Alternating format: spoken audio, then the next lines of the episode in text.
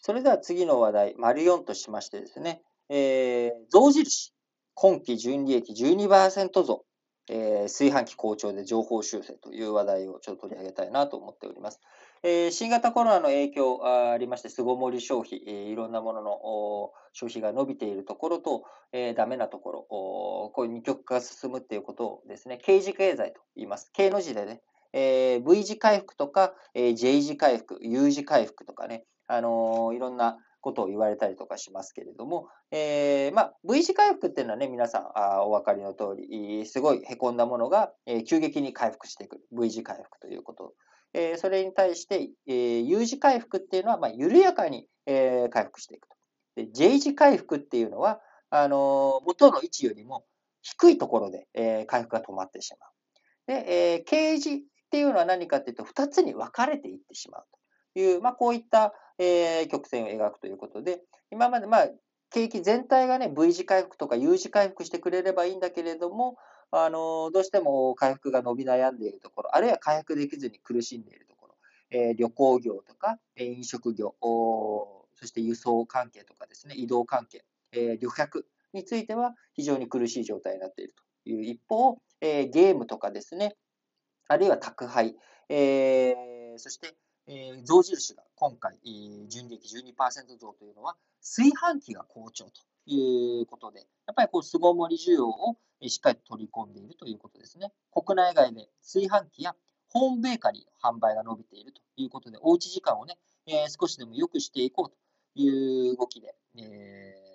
ー、なっていると。で特に、えー、高級機種が好調ということで、まあ、ちょっとせっかく家にいる時間とか自炊する時間も増えたから、いいものを買いましょうということで、えー、利益の押し上げにつながっていったということになります。え一方、広告費などの経費削減も進んでおり、え営業利益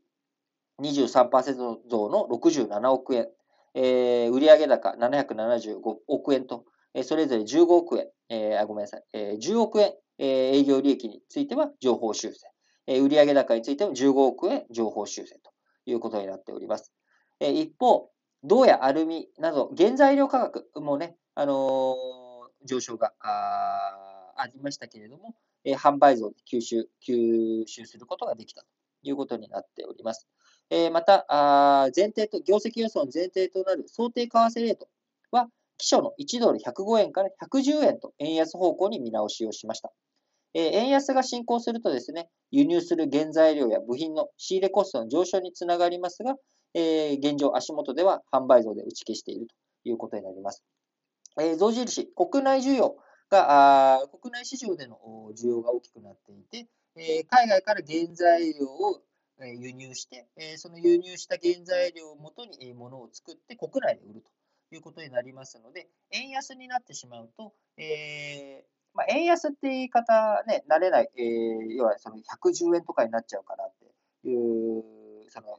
105円が110円になると円安、数字が増えてるのに円安ってなっちゃうえ方多いと思うんですけども、あくまでもベースは1ドルがいくらって話なので、1ドルが、90円だったものが110円になりましたと、ドル高になってるわけなんですよね。ドル高になると、要は海外のものを買う値段が、それまで1ドル80円だったものが110円になっちゃうよっていうことになると、え、今までコストが1ドル、で、売値が150円だとすると、その1ドルが100円だったら差額150円に対して原価コストが100円なので、差額の50円が利益ですよ、だったものが、1ドルが、110円にドル高になってしまった。ドルが高くなってしまった。円の価値が安くなってしまって、ドルが高くなってしまったら、えー、ドルが110円になっちゃったよ。そうすると、150円で、売値はね、150円で買えられ変わらなかったとしても、えー、原価が110円に1ドルが110円になっているので、40円になってしまう。そうすると利益が10円減ってしまうっていう、これが、まあ、象印のパターン、ケースですよね。なので、えー、象印にとっては円安基調になっていくと、収益を圧迫させるということになっていきます。で、為替、えー、今、アメリカの金利が上がりそうだという話、今今日のね、丸1でもお話しさせていただいた通りですけれども、えー、その影響を踏まえると、金利が上がるとですね、えー、金利が上がる分だけ、えー、そのドルの価値、えー、っていうのは高くなります。なぜなら、えー、ドルの金利が例えば仮に2%として、日本の円の金利が0%だとしたら、えー、ドルと円、どっちが欲しいですか？ってなると、ドルの方がやっぱ価値が高くなってっちゃうんですね。それが2%、3%、4%とかって上がっていくと、えー、ますますドルの価値が上がっていく。で、為替相場の占める割合として、やっぱりこの金利差、え、ドル金利とか、え、円金利の差というものが、え、為替相場に影響を与えます。なので単純にドルの金利が上がればドルの価値が上がる。なのでドル高になっていく。ドル高になるので相対的に円は安くなっていく。円安に触れていくということになりますので、まあ、象印の決算においても、この今後のドルの金利動向、それに伴って、え、円金利、え、円金利じゃない、円とドルの為替相場というものの動き、これを反映させているということになります。他にもですね、え、決算から見ていくと、商船三井、14年ぶりの最高益というものを2022年3月期、え、見通しをなるという見通しを発表しております。日本郵船や川崎汽船も上振れの降参ということで、えー、非常に人手不足だったりとか、えー、その一方で物の価格とか、あいろんな物の根詰まり、輸送の根詰まりとかがある中、え、船、物の輸送についてはですね、非常に収益が高くなっているという現状を見て取れます。コンテナ船の運賃、高騰が続いているというような状況になっておりますし、コンテナ船以外にもですね、飛行機においても貨物、貨客、人の移動っていうものは全然今やっぱりね、あのダメージ大きいわけ、えー、続いているんですけれども、えー、貨物についてはあ飛行機で急いで半導体あ運んでほしいとか、まあ、こういった需要を取り込んで、えー、貨物についてはあ少し回復、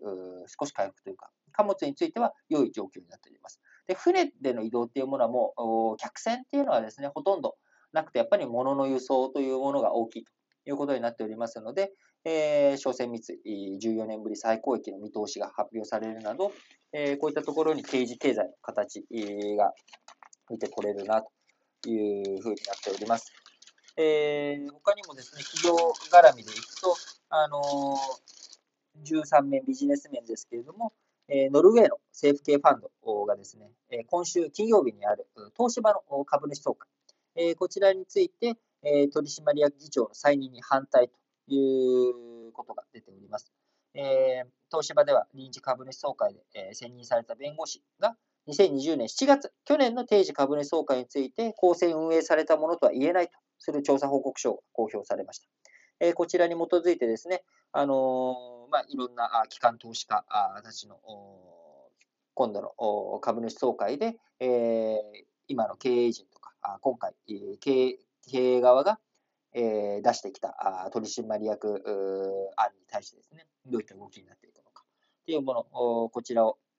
しっかりと見ていく必要があるんだろうなと思っておりますけれども、あの25日、日本はね、え、上場会社というものは3月決算が多いですと。でその決算から3ヶ月以内に株主総会を開かなければいけないというふうになっておりますので、上場企業の話ですよ。えー、なので、先週ぐらいからですね、株主総会、徐々に徐々に開かれてますが、えー、最後の週末あ、金曜日である25日、えー、この6月最後の金曜日である6月25日に、えー、東芝あ含めてですね、いろんな会社の総会、株主総会があります。えー、そこで、えー、どんなあ話が出てくるのか。す、で、にね、開かれたあ、先週開かれた株主総会の中で野村証券がアルケゴスの損失について、えー、どうなんやということを詰め寄られたりとかですね。あるいは、えー、住省の方では環境対策とかあ環境投資についてきちんと計画すべきだと。機関投資家からの提案、まあ、最終的にそれは否決されてるんですけれども、まあ、そういった話が出てきているということにもなりますので、えー、いろいろと株主総会の話題、えー、これからも注目して見ていきたいなと思っております。えー、次の話題に行きたいと思います。